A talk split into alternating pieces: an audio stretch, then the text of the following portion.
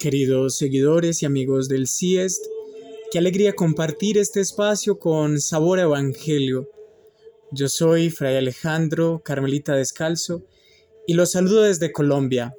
Este primer día del mes de octubre, día también que todos los que bebemos de la espiritualidad teresiana celebramos la fiesta de Santa Teresita del Niño Jesús, patrona de las misiones y titular de nuestra provincia de Colombia.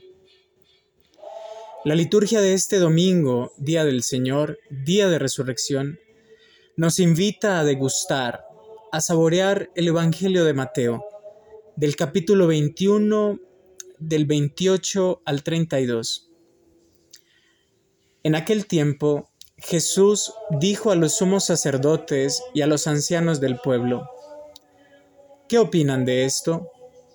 Un hombre que tenía dos hijos fue a ver al primero y le ordenó, Hijo, ve a trabajar hoy en la viña. Él le contestó, Ya voy, señor, pero no fue. El padre se dirigió al segundo y le dijo lo mismo. Este le respondió, No quiero ir, pero se arrepintió y fue. ¿Cuál de los dos hizo la voluntad del Padre? Ellos le respondieron, el segundo. Entonces Jesús les dijo, yo les aseguro que los publicanos y las prostitutas que se les han adelantado en el camino del reino de Dios, porque vino a ustedes Juan, predicó el camino de la justicia y no le creyeron.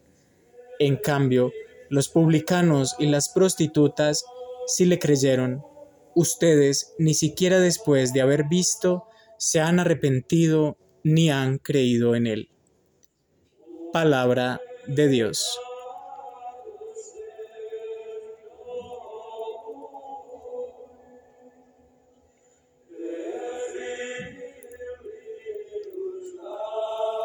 Jesús dirige unas palabras a aquellos que son conocidos como las autoridades religiosas, los sumos sacerdotes y los ancianos del pueblo. Y cada vez que lo hace Jesús es fuerte con sus palabras hacia dichas autoridades.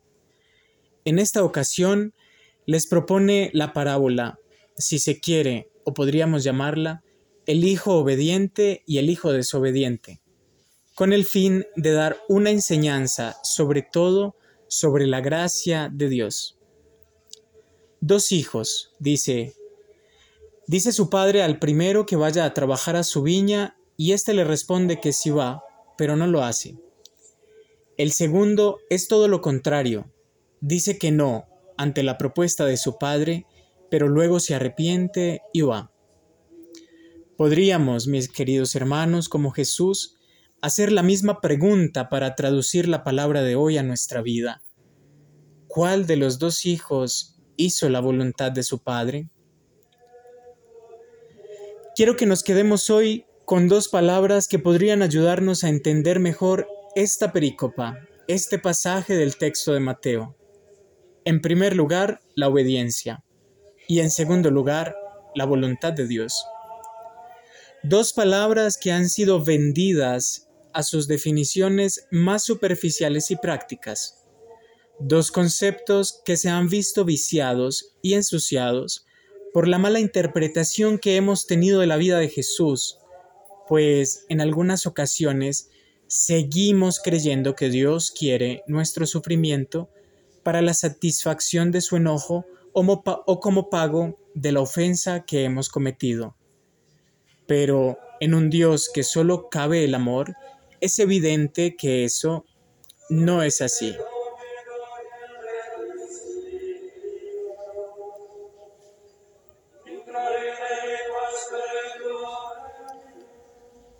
Por lo que se refiere a la obediencia, la mejor definición nos la proporciona su propia etimología.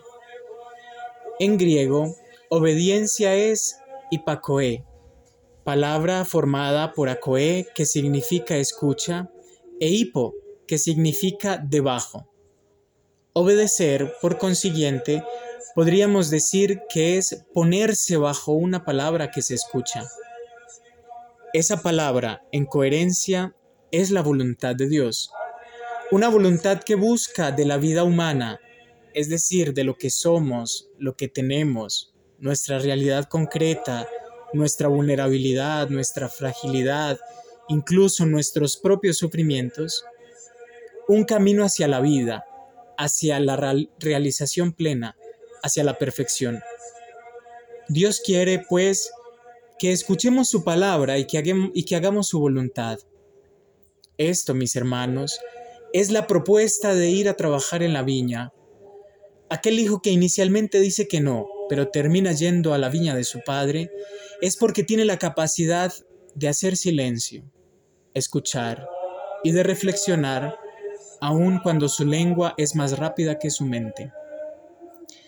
En este texto, precisamente, Jesús quiere resaltar la cualidad de aquellos que acogen la salvación y emprenden un camino hacia la, hacia la realización humana, que en este contexto es el reino de Dios. Las prostitutas y los publicanos son el ejemplo de la escucha fecunda de la palabra que inquieta, interpela, transforma y si, y si se quiere, libera. ¿Cuántas veces le hemos dicho sí al proyecto de Jesús, que es la vida, la paz, la fraternidad universal, la dignidad humana, la libertad, la salvación? Y con nuestras acciones hemos asesinado, pisoteado, encadenado y entorpecido la acción del Espíritu en dicho proyecto? ¿Cuántas veces, mis queridos hermanos, hemos respondido a la ligera ante el llamado de Dios, pero luego no somos capaces de responder a dicho llamado porque no contamos con el silencio y la apertura suficiente para acoger su palabra y hacernos obedientes a su voluntad?